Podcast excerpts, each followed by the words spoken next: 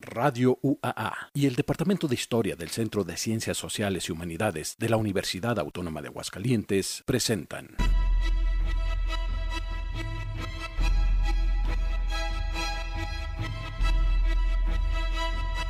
La terca memoria. Historias para contar.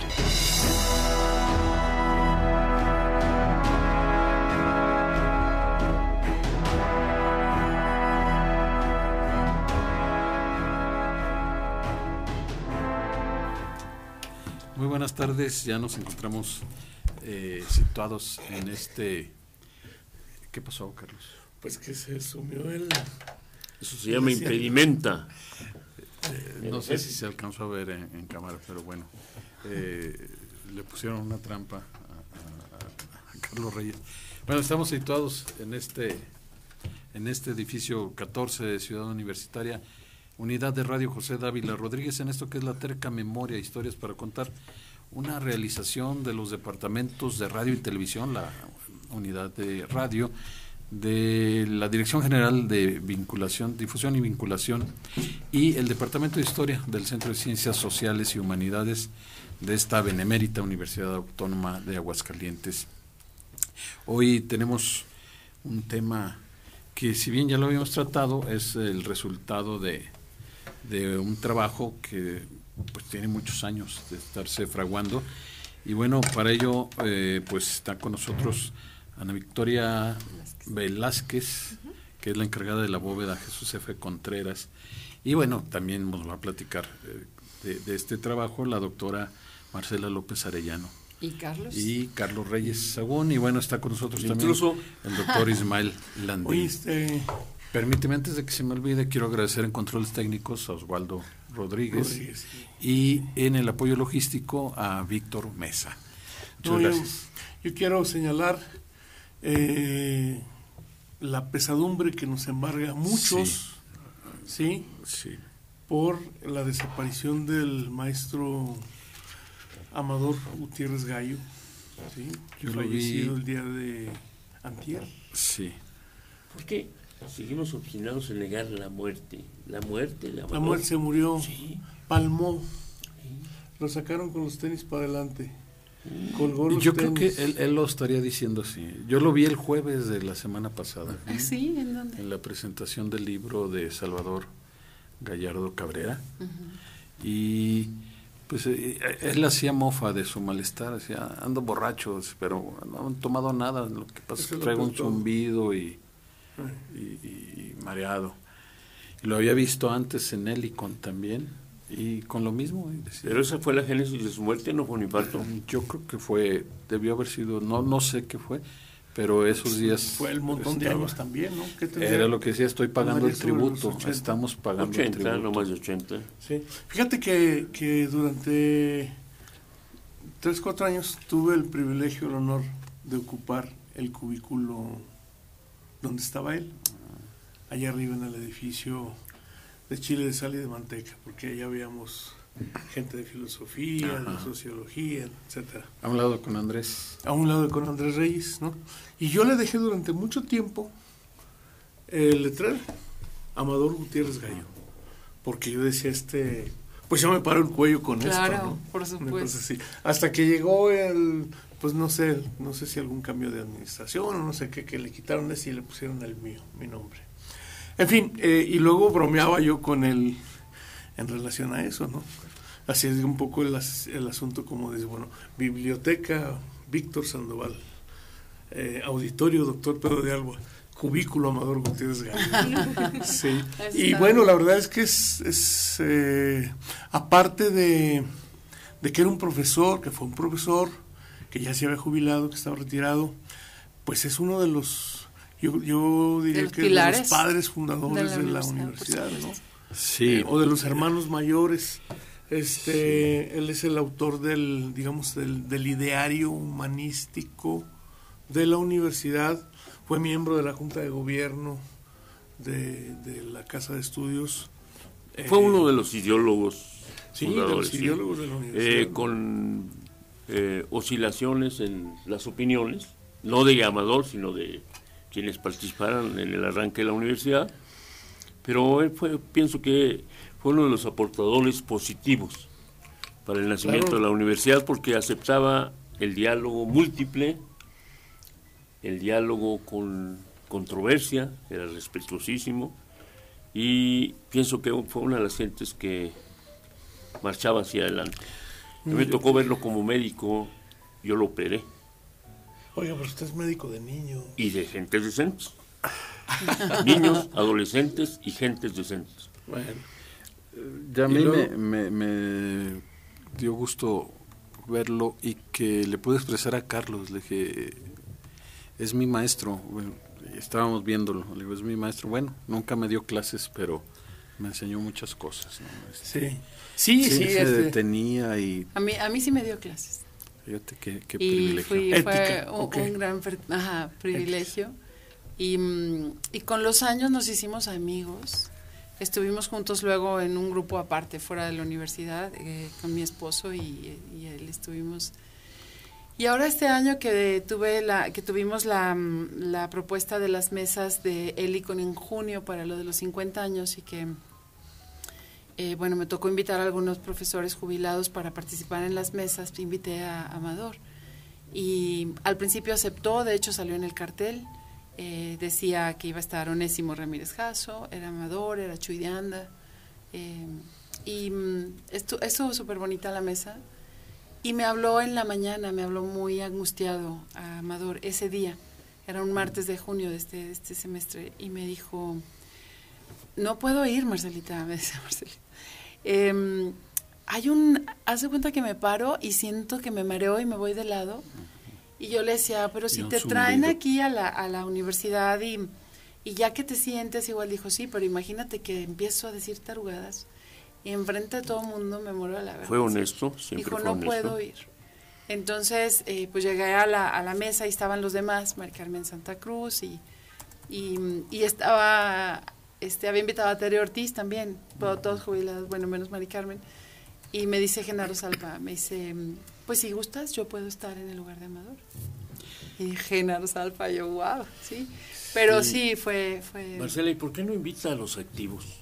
Yo fui profesor fundador, profesor del Instituto de Ciencias, y no he tenido ninguna... Oiga, este, sus casos personales, si gusta, los puede arreglar a la No, pero tiene razón, tiene razón. Lo que pasa es que, pues, si nos ponemos a pensar en tantísimos yo pensé, la verdad pensé pues en los que habían sido mis maestros. No se imagina, no se imagina la bueno, la cantidad de profesores maravillosos que ha tenido la universidad. Responsabilidades, respuestas y Y además me encanta que la semana pasada le hablaron y le dijo una de sus alumnas, es que hoy fue nuestro último día de clases, o sea, usted sigue en el salón de clases, dando clases. Hay que hacer otro proyecto. No había de ver cuando Camilo López, alguien que se le ha relegado un poquito memorísticamente. Vas a dar histología para mañana, me decía. Oye, Camilo, yo soy pediatra. No, no, no, ni modo que te ganen los de preparatoria. Ponte a estudiar hoy y les das la clase mañana. Y di histología, di antropología social, di etimologías griegas y latinas, di pediatría, por supuesto, di nutrición. Lo que era el arranque de la universidad. O sea, para que no se limitara el crecimiento, el avance y la responsabilidad de, docente. Muy bien, pues bueno, yo creo que... No, bueno, pues a la par del maestro Amador. Había muchísimos, hay, hay todavía muchísimos, tú ya mencionaste varios este, que han sido así como... Clave. Sí, en la universidad y bueno, se nos han ido muchos. Entre ese grupo, Margarita, Margarita Zorrilla, sí. Margarita eh, Zorrilla, eh, Bonifacio, Bonifacio Onésimo, bueno, muchísimos, ¿no? Ah, se han ido de la universidad. Qué susto me diste. Ah, no, no, sí, de la, de la universidad. Que ya se han jubilado. Que se han jubilado, sí. Bueno, Margarita sí ya murió también, tristemente. Sí, es que dices, gente valiosa también. El, el, maestro Amador eh, ya tenía años jubilado y era muy, muy lindo porque estaba tenía su asociación de jubilados y andaba siempre buscando a ver si les iban a prestar un salón para reunirse y siempre batalló hasta que creo que se los dieron. Y luego si les iban a hacer los iban a unir a, los temas culturales y demás. Estaba siempre como muy activo tratando de no desvincularse nunca de la universidad. Pues bueno, Así es. se nos fue casi el bloque. Eh, vamos a, centrarnos. Hay, hay, un producto, un producto que ya estuvo, ¿qué será? Como dos meses ya. Oye, eh, espérame. Yo, yo creo que tendríamos que irnos un poquito más, más atrás para destacar la gran relevancia que está adquiriendo la bóveda Jesús R. Contreras. Sí, sí. Es decir, este, eh, así rapidísimamente, el, el, responsable, digamos, el, el, padre, para decirlo de alguna manera, de la bóveda es, es Luciano Ramírez, ¿no? Que un día andaba en México y coincidió en algún lugar con Carlos, Contreras de Oteiza. El padre de la. Sí, sí. Y entonces, este, eh, ah, pues que de Aguascalientes, ah, que, y ahí entraron en conversación y literalmente Carlos Contreras, que sería el otro padre, ¿no? En alguna medida, le ofreció a la universidad la, la, documentación. una colección. De Jesús Contreras, y de, eh, eh, Sí. Y entonces, este, bueno, Luciano regresó, lo trató con Jorge García Navarro y con el este, rector, y, con, el rector y, y, con mucha visión aceptaron las condiciones y, bueno, hay que decir que este acervo estaba en, poder de la Ibero y que la Ibero, este, pues como que se, con las se resistía. Sí, se resistían a entregarlo, pero bueno, pues este... Le dio urticaria. Sí, sí, eh, y qué bueno que vino a dar acá, porque creo que cayó en manos inmejorables y a partir de entonces ha comenzado a acumular este, acervos, ¿no? Yo siempre le he reclamado a Marcela que si se me hace insuficiente el vocablo bóveda, como que le está quedando chiquito para todos los acervos, riquezas, eh, pues, elementos y ya vamos lo hemos, buscando, lo hemos hablado, el equipo de bóveda ya lo vamos hemos buscando otro vocablo eh, que convoque con mayor bóveda universitaria universalidad. Jesús F. Contreras, o sea, bóveda universitaria que no nada más resguarda a Jesús F. Contreras, porque eso es la impresión que tiene la gente afuera que solo están los documentos de Jesús F. Contreras. Sí, sí, sí, sí. Y, este, y, aquí hay que decir que, que, yo creo que este producto que se va a presentar ahorita, del, que vamos a hablar, que vamos a hablar, es un primer fruto de las posibilidades que ofrece la bóveda, porque eh, la bóveda viene a constituirse en una fuente de información para la investigación riquísima. Que no es el primer fruto, eh, ya hay otros dos catálogos publicados de, de José Felizondo. Ah, mira. Seguramente tú tienes el de los documentos y el de las fotografías. Pero una invitación, Marcela, a todos, universal, que alerte a los interesados lo que hay, lo que se puede hacer, lo que tiene como productos, la facilidad de acceso, o sea, pues ah, para ello con mayor dinamismo. Les, invitamos a que nos escuchen los martes a las 11. Tenemos un programa aquí en Radio UA. ¿Los 11, a las 11 de la mañana? Sí. Eh, que es producido por el Departamento de Archivo General e Histórico y pues ahí traemos eh, algunos documentos, buscamos en los documentos que vemos ahí en bóveda y los contextualizamos un poco, también echamos ahí chismecito, histórico. y pues eh, también es un espacio pues para que conozcan todas las posibilidades que hay de investigación. De conducción. Porque nosotros les, multiplicación. les decimos, bueno, aquí tenemos estas cartas que pueden dar pie a este, este, este tema. Entonces sí les invitamos a que nos escuchen los martes.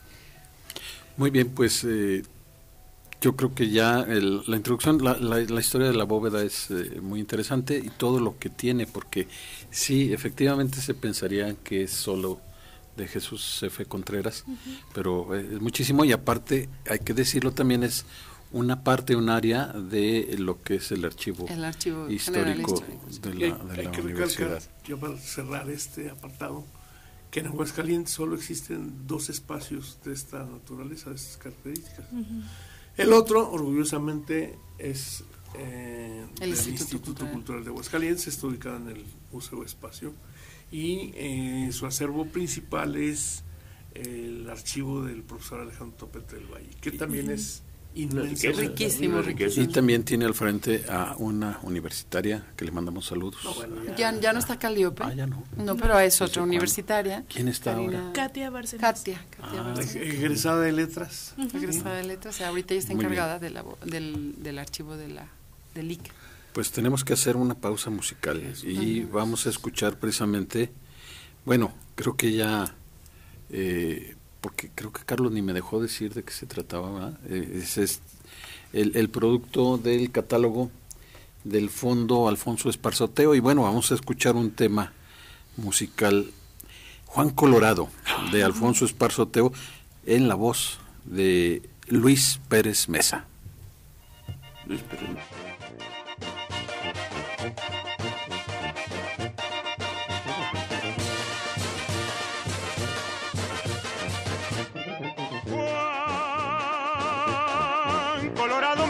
Y soy señor de Michoacán.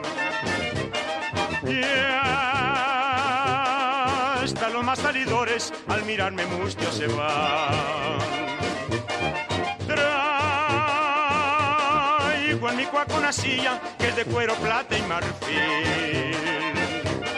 Y pistolas al cinto para aquel que no entra él. Que viva mi tierra, Michoacán, y denme charanda para brindar. Que Juan Colorado aquí está ya, montado en su cuaco el huracán.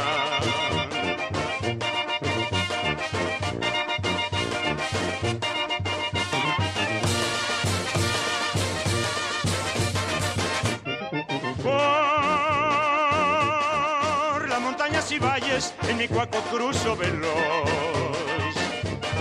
Y en cada pueblo que paso dejo siempre vivo un amor.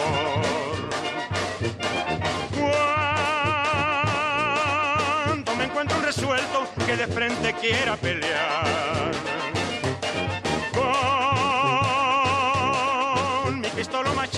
por mi suerte yo he de ganar. Que viva mi tierra, Michoacán, y denme charanda para brindar. Que Juan Colorado aquí está ya, montado en su cuaco el huracán.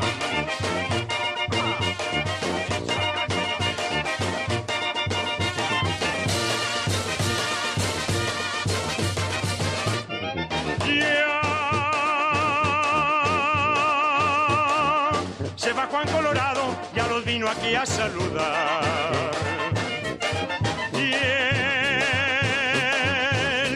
que me encuentran por el rumbo de Apatzinga.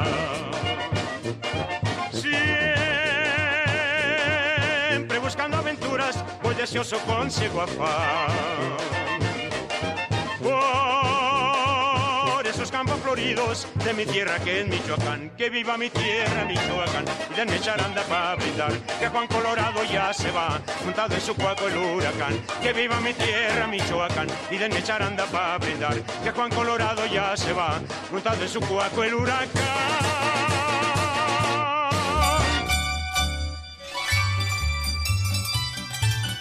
El día a día en la historia. la historia. Con el cronista Carlos Reyes Agüe.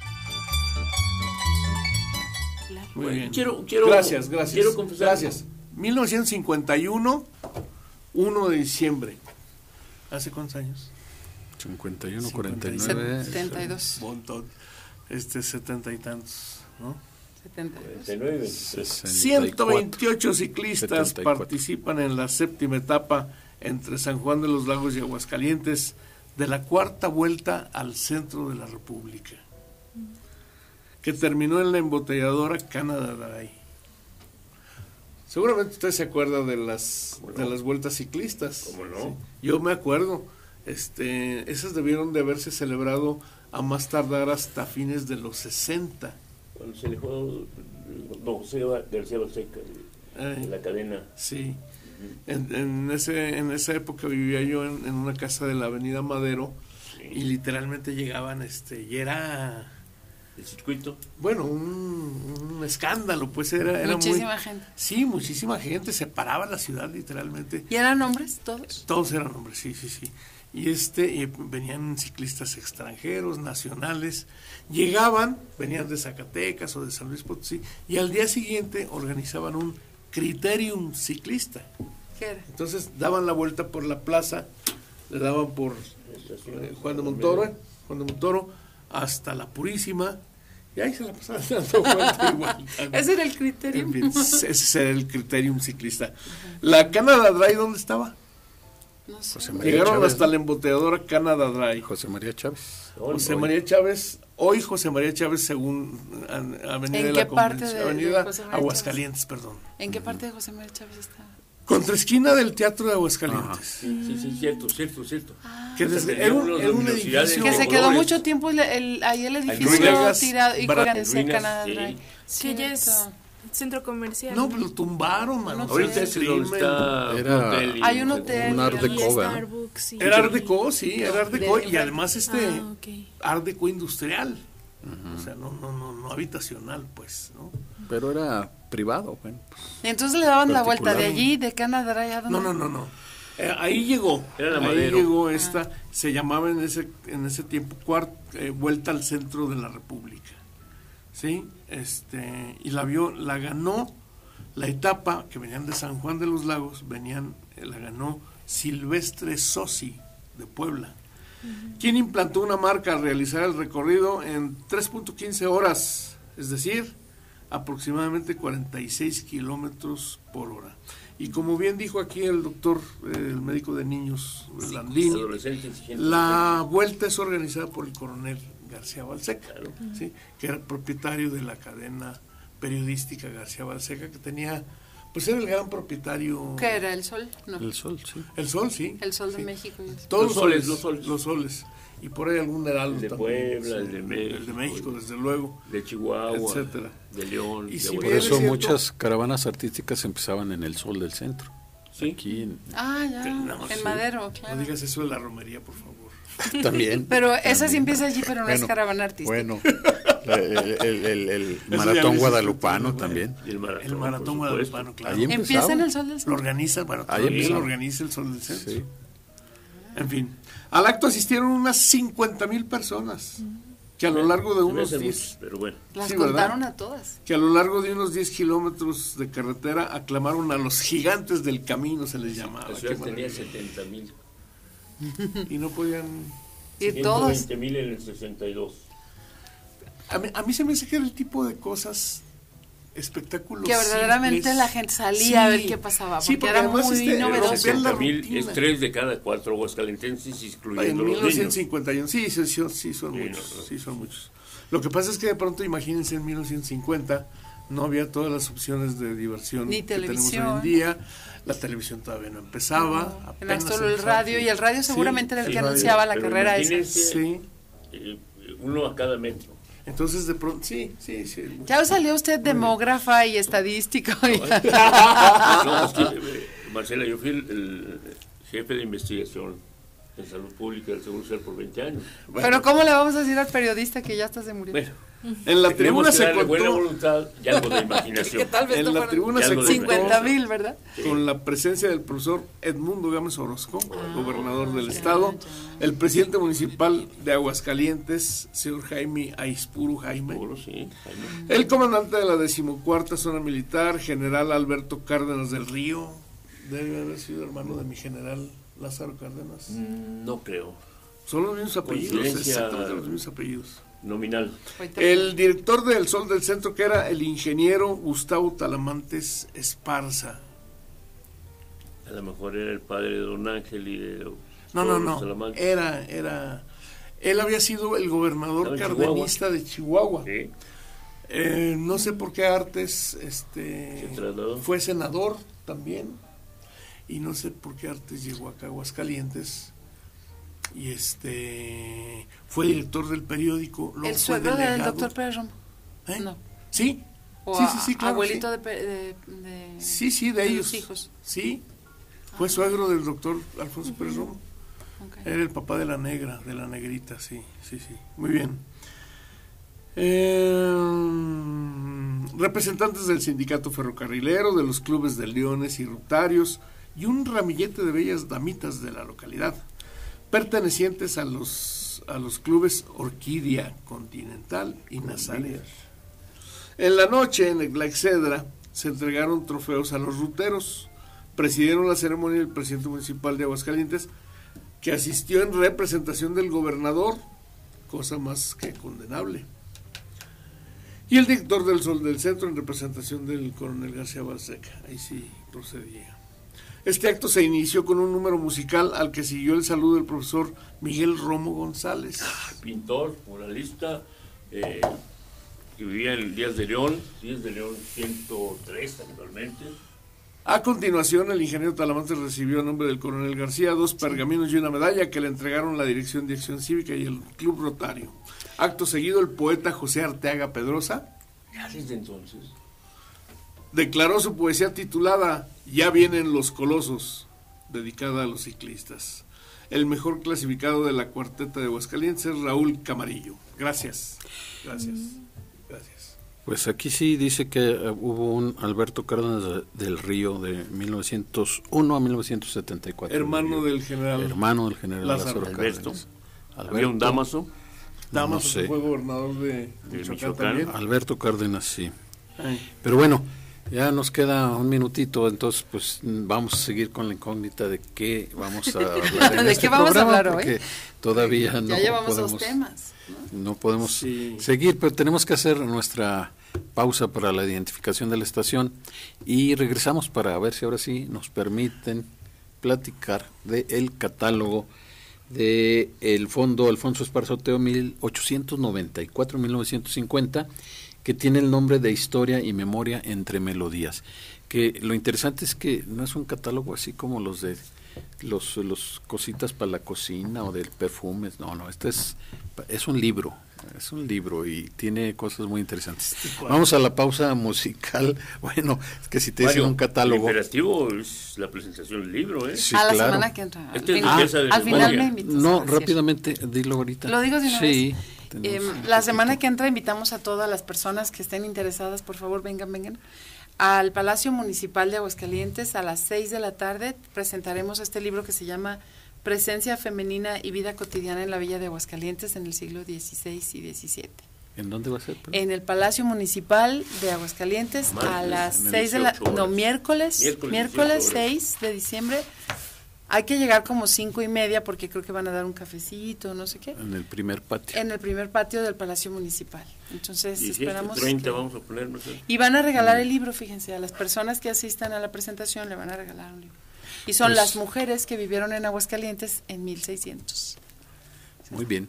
Hablando de las fundadoras, pues podrían... Son, son las fundadoras, son muchas de ellas son las hijas, esposas de los fundadores. Pero no todas. Pues vamos a la pausa para identificación de la estación y regresamos. La terca memoria. En un momento regresamos con más historias para contar.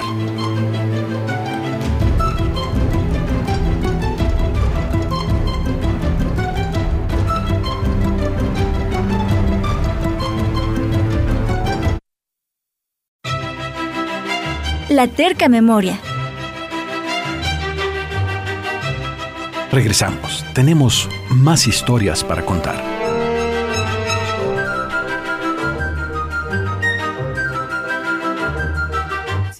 Pues ahora sí, ya no vamos a hablar de otra cosa que no sea el, objeto de este programa, que es el catálogo de Alfonso Esparzoteo. Eh, ya habíamos platicado con Enrique, el maestro Enrique eh, Esparzoteo, pero bueno, retomamos los antecedentes, cómo es que, ocurre todo esto, porque tiene ya muchos años, ¿verdad? Bueno, eh, yo sí quiero darle la palabra a Victoria, que, que, está aquí con nosotros y ella está en la bóveda, pero solo para como eh, contar un poco de los antecedentes de este catálogo, es que mm, en el año 19, ya les había contado en otros programas, eh, empezamos la organización de un gran evento por los 100 años que se iban a cumplir de la canción Un viejo amor de Alfonso Esparzoteo. Estuvimos haciéndolo con el hijo de Esparzoteo, que ya estuvo aquí en el radio, y el equipo del archivo. Y entonces planeamos un gran evento donde iba a estar la orquesta de la universidad y entonces el, profesor em, Vázquez Valls, que era el director de la orquesta, eh, hicieron la musicalización de 12 composiciones de esparzoteo y todo iba a ser, iba a venir el hijo, íbamos a tener programas de radio, de televisión, bueno, todo iba a ser y se los dejo seguir en el aire. El 27 de marzo del 2020. Entonces, pues ya, no les tengo, no, les tengo que... Una semana después, exactamente una semana después. Fue, un temazo porque teníamos los aviones ya comprados para Pavel Granados, que era el director de la Fonoteca Nacional en ese momento, y para el maestro de Esparzoteo y su esposa.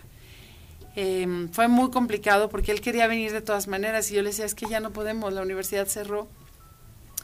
Em, Pero lo que sí hice entonces fue pedirles unos textos a, a Pavel Granados, al maestro Enrique Parzoteo, a Carlos Reyes, le hablé y le dije, oye, pues yo vamos a empezar a hacer este tema del catálogo y tú conoces muchísimo de música, de Aguascalientes, de los compositores. Y Carlos dijo, adelante, claro, déjate, escribo algo.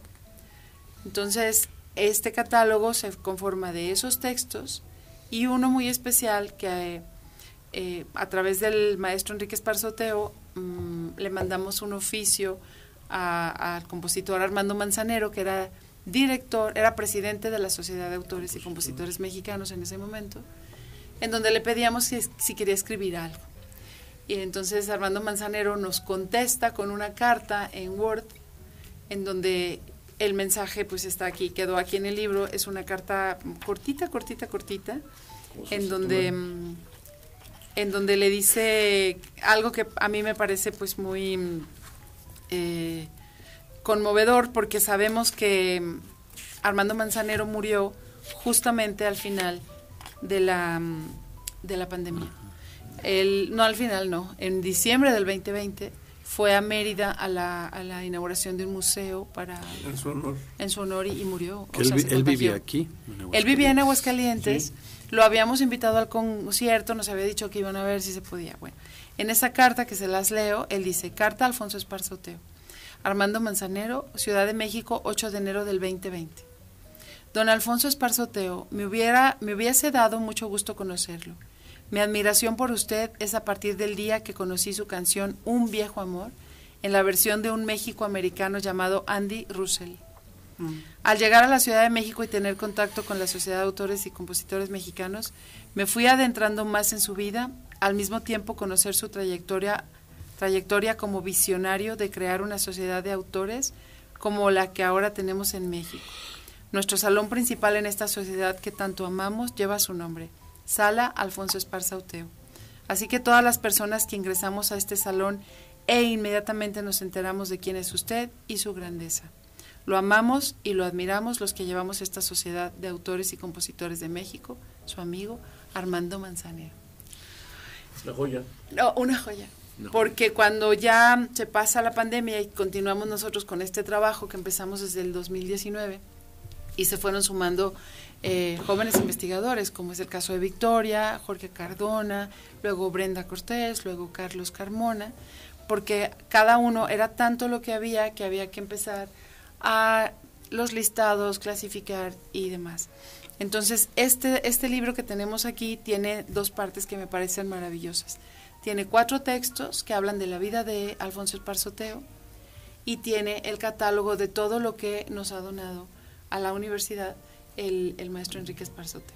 Entonces le paso a Victoria y luego a Carlos, porque también Carlos escribió un texto muy bonito. Bueno, de hecho, como bien dice la doctora, pues fuimos varias, varias manos los que entramos, tanto en, la primera parte de las memorias, pero ya en, en la organización de, de la documentación y, y, la descripción de cada documento. Eh, iniciamos pues con un listado que ya se había hecho cuando entró todos los documentos, ¿no? Un listado como una especie de inventario. Este, y a partir de ahí quien tomó el proyecto eh, fue este Jorge Cardona.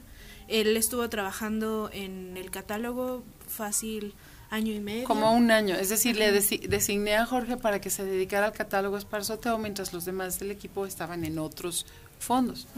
Después, pues Jorge eh, se fue a, otros proyectos y eh, Carlos Carmona retomó lo que estaba haciendo Jorge y entre Carlos, Brenda y yo hicimos la clasificación eh, como ya organización de estos son homenajes, estos son canciones, esto así. y nos dividimos cada sección para hacer una descripción eh, pues exhaustiva y, al, mismo tiempo más rápida. Entonces, eh, a mí me tocó la parte de las canciones interpretadas. Entonces, entre esta donación, el maestro Enrique Esparzoteo donó varios eh, álbums o eh, interpretaciones de la música que había compuesto Alfonso Esparzoteo, su padre. Entonces, en total eh, son 170 piezas o canciones registradas eh, ante la Sociedad de Autores y Compositores. Es el total de, de la composición de Alfonso Esparzoteo registrado ante esta sociedad. Y nosotros tenemos 141 audios. De esos 141 audios, a veces son la misma canción con diferentes intérpretes. Entonces, en total son 57 canciones cuyas interpretaciones van desde 1926 hasta, hasta el 2020. Entonces, ahí está desde las grabaciones con la orquesta de Alfonso Esparzoteo hasta ya artistas pues muchísimo más contemporáneos. Bueno, Jenny Rivera grabó. Sí, Ajá.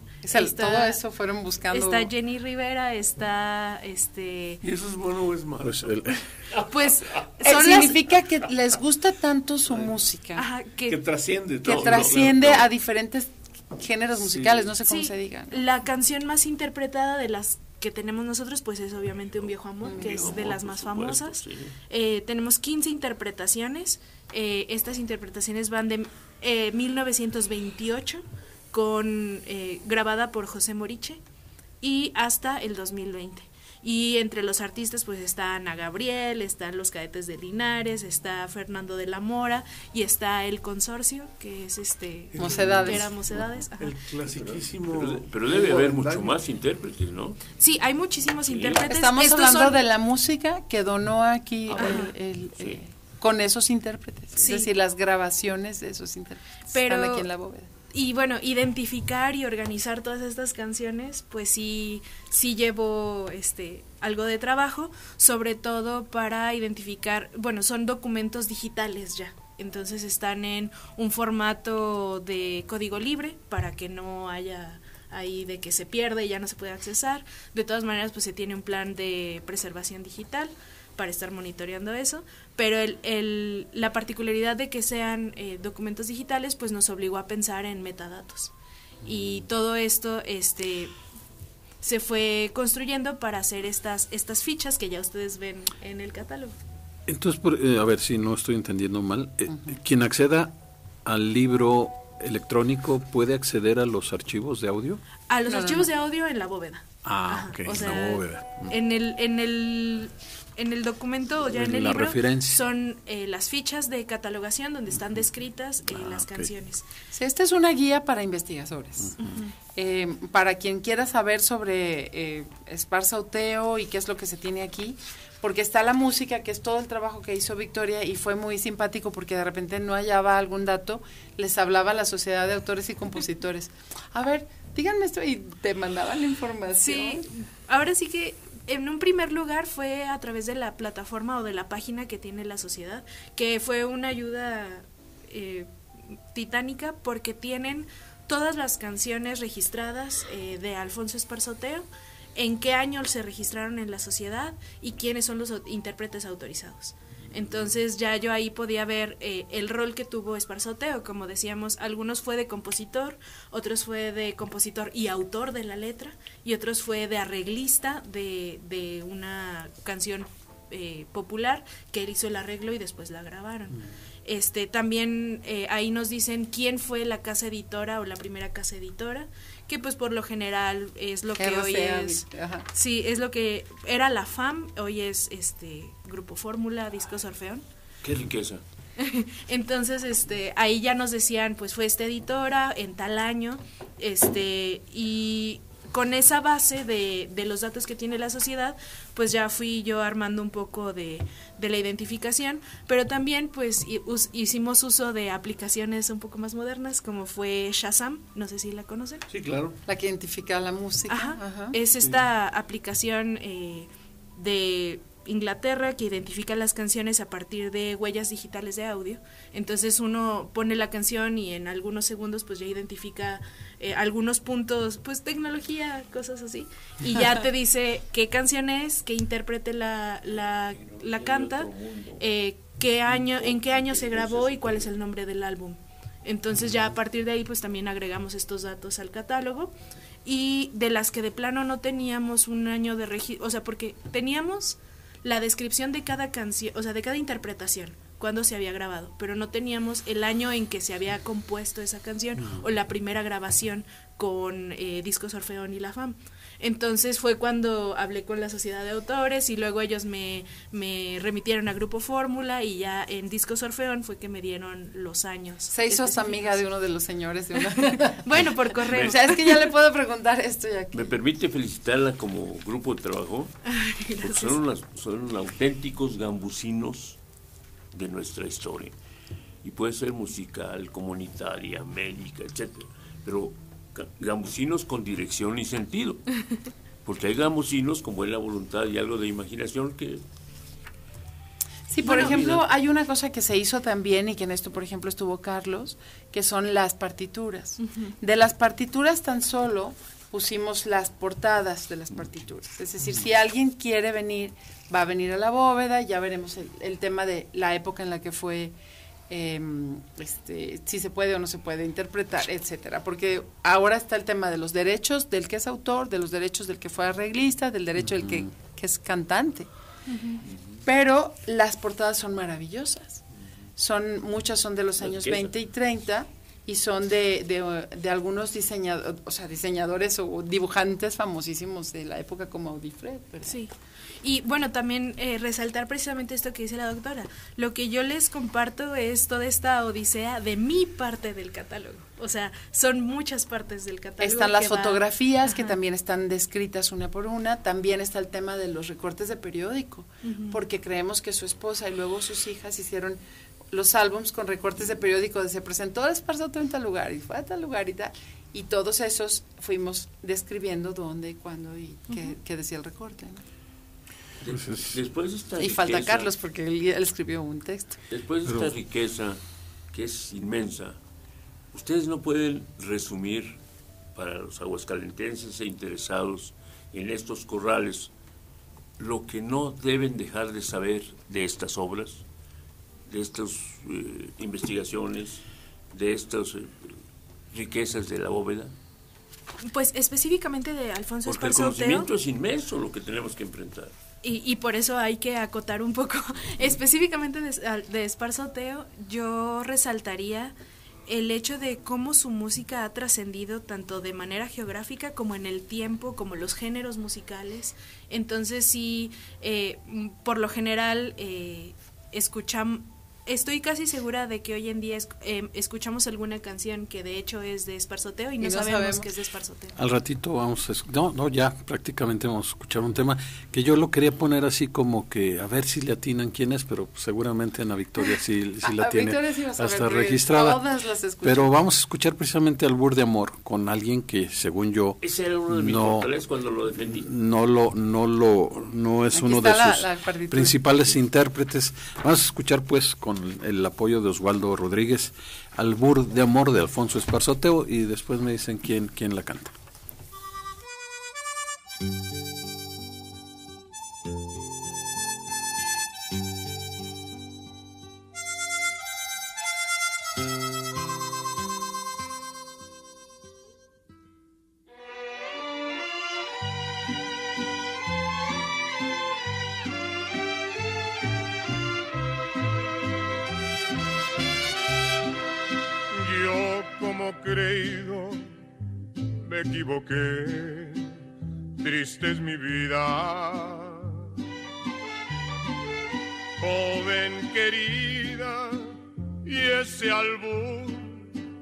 Yo lo jugué. Y todavía valor me sobra hasta donde tuve aposté. Si me matan a balazos, que me maten y al cabo y que albur de amor me gustó, yo lo jugué como era prove, yo mi vida la hipotequé. Y todavía valor me sobra, hasta donde tuve aposté.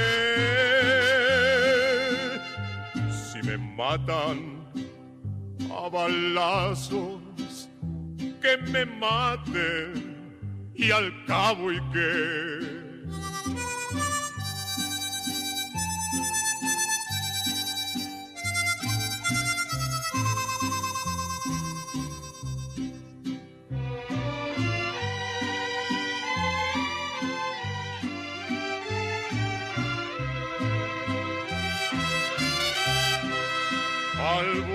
amor me gustó, yo lo jugué.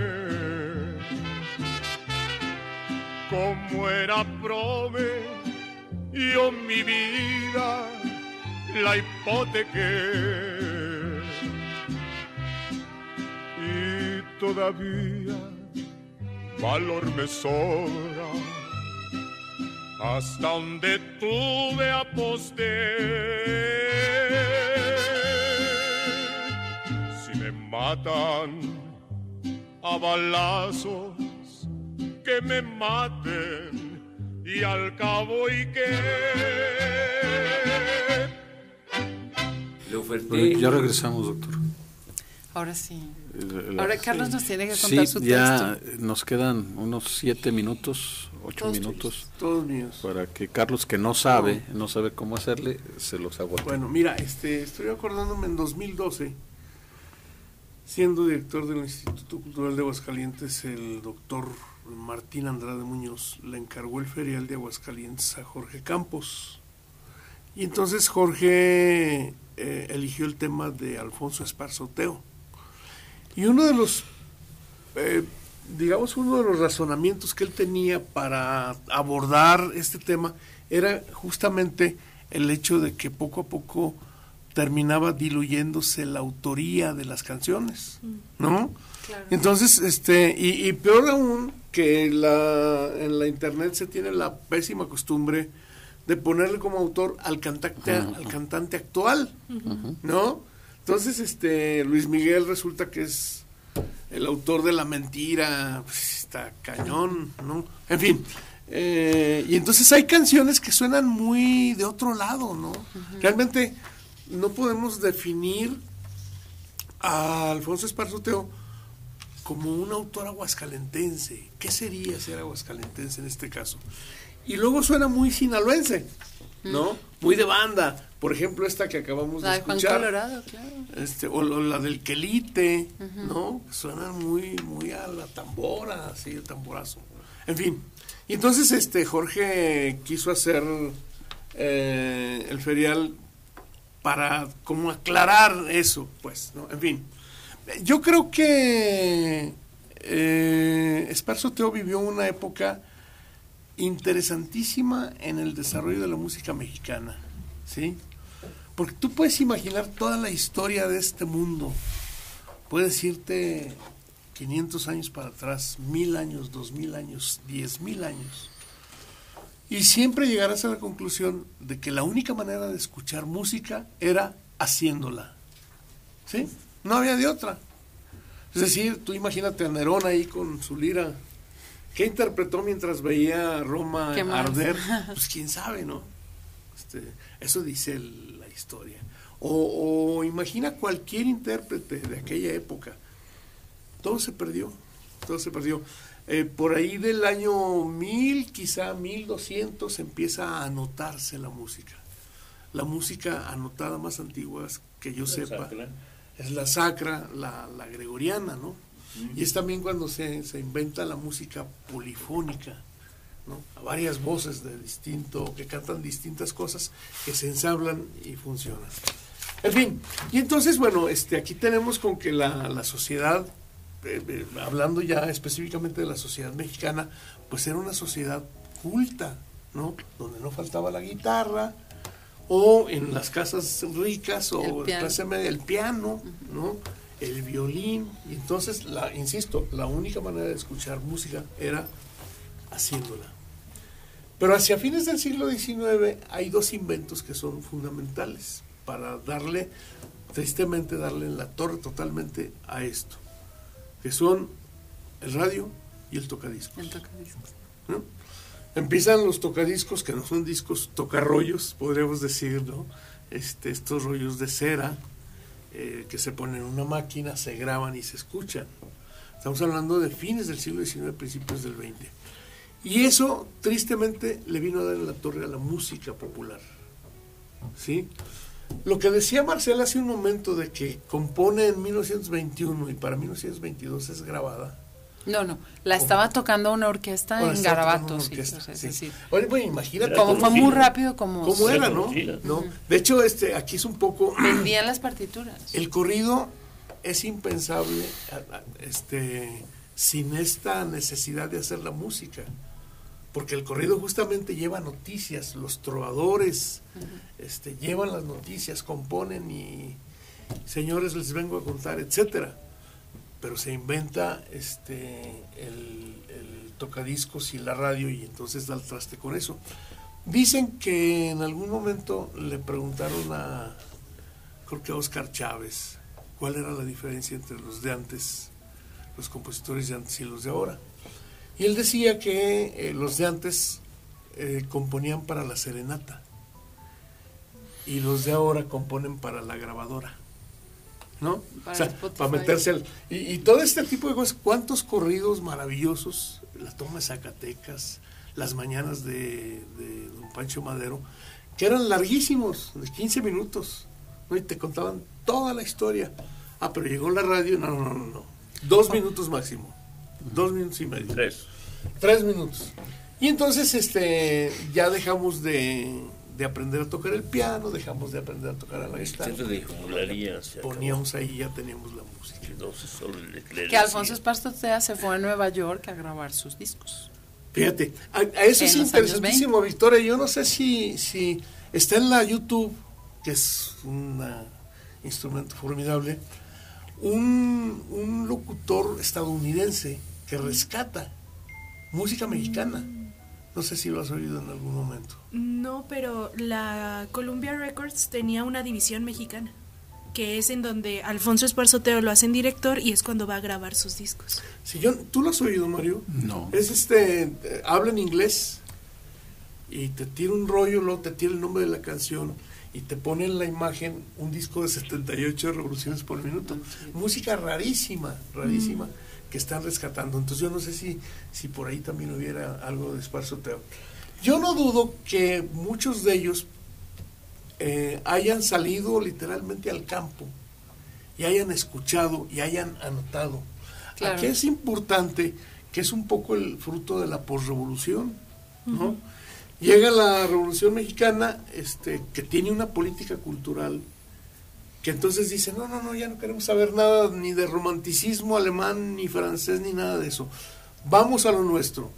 Y entonces se lanzan, recuperan mucha música, recuperan muchas manifestaciones, las anotan, se las llevan, las transforman y no las ofrecen. Pues de hecho ese era un proyecto de eh, lo que después fue la Secretaría de Educación Pública, en donde, en donde trabajó Esparzoteo. O sea, era ir a los pueblitos y, viajaban con el piano y a dar el concierto y aparte a ver qué se canta aquí. Sí. Entonces era este como recopilación de música, pero también dar dar a conocer música de otros lados. Sí. Pues de hecho, en el fondo tenemos una fotografía. Se acabó. No, no, no. Seguimos. Nos ah, yo dije, estamos hablando de. 30 segundos. En el ah, fondo hay una fotografía muy padre de Alfonso Esparzoteo subido con su piano a una tarima, y, y, toda la, la, multitud de gente escuchando el piano. escuchando. Pues sí, pero esto nos vamos. Bueno, el, el catálogo lo pues pueden descargar, ya se puede descargar de la página de editorial UAA. Se llama, bueno, es el catálogo del fondo de Esparzoteo y cuando sea la presentación del libro, para que también allí lo van a regalar en algún momento, pues les avisaremos. Yo creo que hasta el año que entra. Muy bien, pues muchísimas gracias. Ya está con nosotros el doctor Andrés Reyes. Y bueno, pues ya nos vamos rápidamente. No, bueno, este, no sé qué decir, pero eh, las temáticas que han trabajado en, en las distintas instancias de archivo, tanto impreso como de la palabra o de audio, no sé cómo decirlo, eh, han sido toda una revelación y, yo pensaba que Victoria había agotado ya sus presentaciones, pero ahora que nos traes esto del catálogo, pues es una novedad maravillosa. Eh, simplemente felicidades. Muy bien, pues muchísimas gracias, doctor Landín, eh, Carlos Reyes, Marcela, Ana Victoria, muchas gracias. gracias. a Osvaldo Rodríguez en controles técnicos y a Víctor Mesa en el apoyo logístico. Nos escuchamos la próxima semana.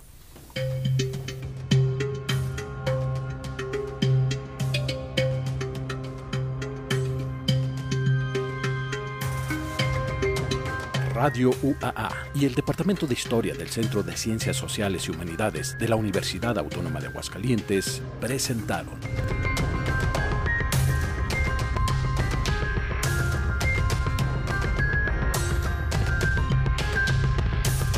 La terca memoria. Historias para contar.